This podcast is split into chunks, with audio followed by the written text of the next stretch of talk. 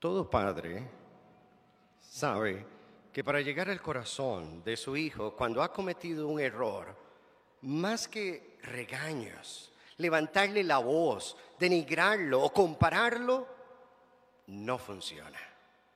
Pero hablarle de manera bondadosa, tranquila, utilizando ejemplos, van a tener un mejor efecto en él. Es por eso que después de que Job ha pasado tantas situaciones difíciles y varios supuestos amigos han hablado con él, ahora es el momento de que Jehová, como un papá, se siente con Job y empiece entonces, por decirlo así, a llegar a su corazón. Había una razón muy importante para esta conversación de padre e hijo. Job era una persona leal. No había una persona como Job en toda la tierra, un hombre justo y leal.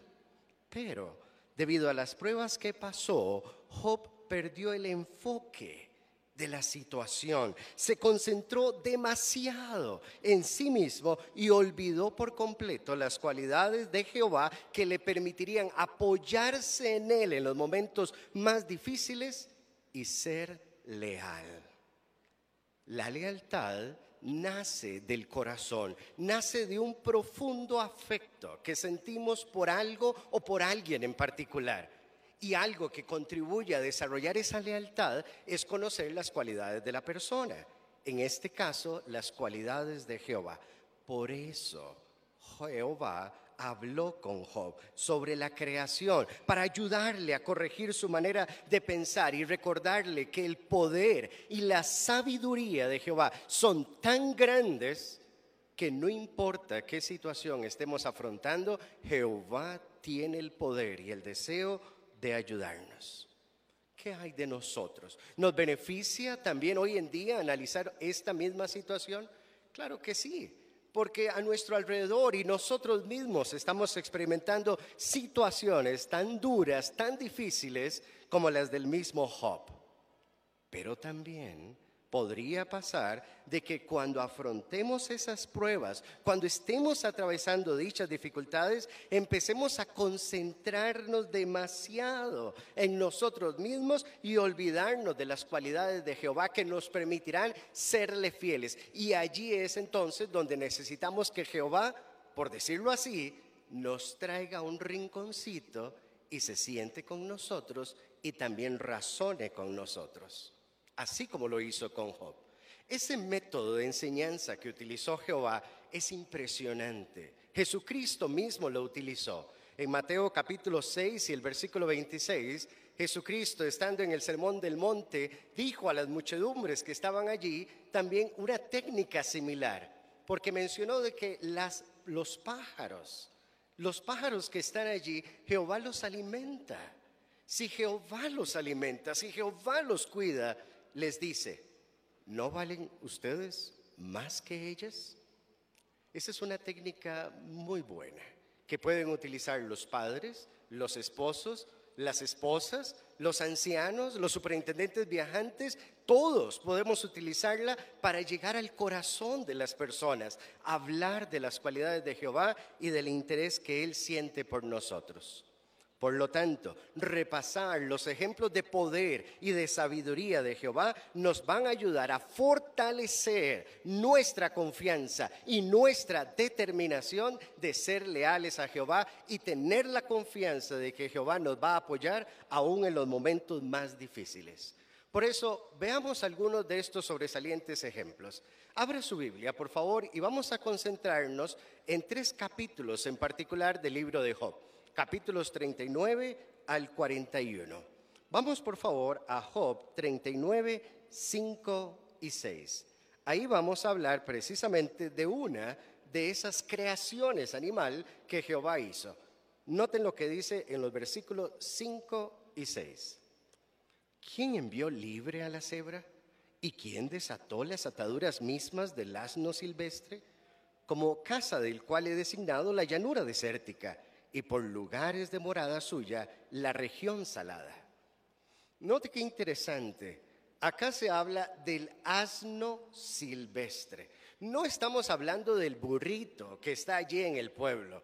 Estamos hablando de un asno diferente, un asno silvestre, que habita en solo en ciertos lugares muy excepcionales.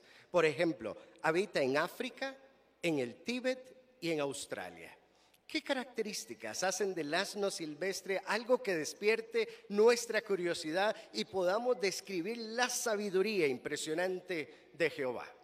Bueno, por ejemplo, en África viven en lugares donde las temperaturas pueden subir hasta 50 grados.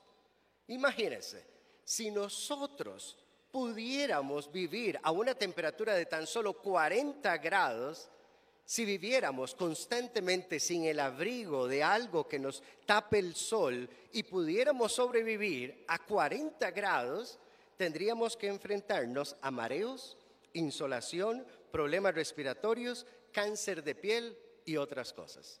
Pero el asno puede llegar a vivir hasta más temperatura que eso. En el Tíbet eh, viven en lugares donde la altitud es de 4.500 metros. 4.500 metros. Eso es algo casi que nos cuesta imaginar. Por ejemplo, la Torre Mayor de la Ciudad de México mide 225 metros de altura. Eso significaría que se necesitan 20 torres, una encima de la otra, para que poder igualar el lugar donde viven los asnos salvajes en el Tíbet. Y por ejemplo, aparte de eso, se alimentan de hierba dura y fibrosa que lastimaría la boca de cualquier otro animal. Y por ejemplo, en Australia, el sudor del asno salvaje también es interesante porque cuando más calor hace, ellos logran entonces disminuir la cantidad de agua que sale de su cuerpo. Por lo tanto, pueden llegar a deshidratarse hasta un 30% pueden llegar a perder hasta un 30% de su líquido corporal. Otros animales con un 10 o con un 15% podrían morir. Pero el asno salvaje está allí todavía vivo. Imagínense, eso es lo que hemos visto solamente de un animal. Pero en los capítulos 39 hasta el 41 se hablan de por lo menos 13 animales. Veamos otros ejemplos, por favor. Noten algunos de estos, si ustedes mismos pueden irlos pensando en su mente o anotándolos allí para que los recuerden. Vamos a Job 39, 1 y luego vamos a ir leyendo otros. Note lo que ahí dice. ¿Has llegado a saber el tiempo señalado para que paran las cabras monteses del peñasco? ¿Observas precisamente cuándo paren las siervas con dolores de parto? Ahora el 19. ¿Puedes tú dar al caballo poderío? ¿Puedes vestirle el cuello de crin crujiente? Y el 27. ¿O es por orden tuya que un águila vuela hacia arriba y que construye un nido en lo alto? Y ahora veamos el capítulo 40 y los versículos 15 y 18. Aquí pues está Behemoth, al que he hecho lo mismo que a ti. Hierba verde come, tal como un toro sus huesos son tubos de cobre, sus huesos fuertes son como varas de hierro forjado. Y ahora el 41, 1 y 2. ¿Puedes tú sacar a Leviatán como un anzuelo? ¿O puedes con una soga sujetar su lengua? ¿O puedes ponerle un junco en las narices? ¿O puedes con una espina taladrar sus quijadas?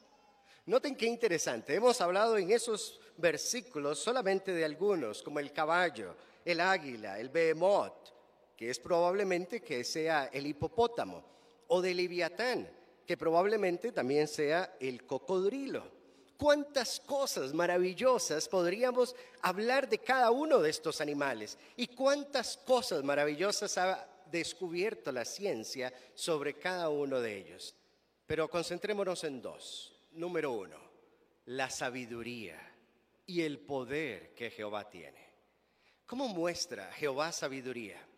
Bueno, al ver lo que Jehová ha hecho en la creación animal, podríamos entonces dudar de la sabiduría de Dios en lo que respecta a la guía moral que pueda brindar a la humanidad? Ciertamente que no. La sabiduría de Jehová está por encima de cualquier ser humano, de cualquier científico o de cualquier otra persona que exista. Por eso queremos dejarnos guiar por esa sabiduría. En Proverbios, en el capítulo 3 y los versículos 5 y 6 se nos da un contraste muy interesante que queremos tener pendiente. Noten por favor en Proverbios capítulo 3 versículos 5 y 6 qué sabiduría es la que vamos a tomar en cuenta al momento de tomar una decisión. Ahí dice, confía en Jehová con todo tu corazón y no te apoyes en tu propio entendimiento. En todos tus caminos tómalo en cuenta y Él mismo hará derechas tus sendas. De modo que nunca deberíamos de anteponer nuestra sabiduría a la sabiduría de Dios. Y aquí acabamos de ver, en Proverbios, aquí tenemos las dos opciones. O dejamos que Jehová nos guíe, es decir, dejamos que nuestros pensamientos estén en armonía con los pensamientos de Jehová. O simplemente podemos dejarnos guiar por nuestro propio entendimiento. ¿Cuál es superior? ¿Nuestro entendimiento, nuestra sabiduría o la sabiduría de Jehová? Pues la respuesta es obvia. Sin duda la manera de pensar de Jehová es muy superior a la de cualquier ser humano. Entonces no vamos a dudar de Jehová cuando nos diga exactamente cómo debemos de guiar nuestra vida en conceptos como el vestir, el hablar, nuestro corte de cabello, nuestras amistades, nuestro trabajo, cualesquier decisión que tomemos, no nos vamos a guiar sobre nuestro propio entendimiento, sino sobre la sabiduría de Jehová. Dejaremos que sea Él el que nos dirija. ¿Y qué podríamos decir de su poder? Bueno, como vimos en el video, Jehová ha dado muchísimo poder a las criaturas animales. Jehová es la fuente del poder. Jehová tiene el poder y tiene la sabiduría. La pregunta es, cuando veamos a Jehová usar su poder para ejecutar a sus enemigos o simplemente para tomar decisiones a nivel de organización, ¿cómo deberíamos de verlo? ¿Deberíamos de cuestionarlo? Bueno, noten lo que Job mismo tuvo que reconocer finalmente. Acá en Job, capítulo 40, leamos juntos el versículo 41 al 4. Dice, y Jehová procedió a responder a Job y decir, ¿debiera contender de manera alguna un señalador de faltas con el Todopoderoso? Contéstelo, el que censura a Dios mismo. Y Job pasó a responder a Jehová y decir, mira, he llegado a ser de poca importancia. ¿Qué te responderé? Mi mano he puesto sobre mi boca. Eso es lo que tenemos que hacer técnicamente. Tenemos que poner nuestra mano sobre nuestra boca y dejar que sea Jehová el que ejecute sus juicios. Por lo tanto, nunca deberíamos de cuestionar si, si, Jehová utiliza su poder de manera sabia o si le está utilizando a favor o no, o cómo lo está utilizando. No, tenemos que tener la plena confianza de que cuando Jehová toma una decisión en su organización o para este planeta, es la mejor, es la correcta, es la más acertada. ¿Por qué podemos tener esa confianza? Por las palabras que aparecen en Santiago capítulo 5, versículo 11.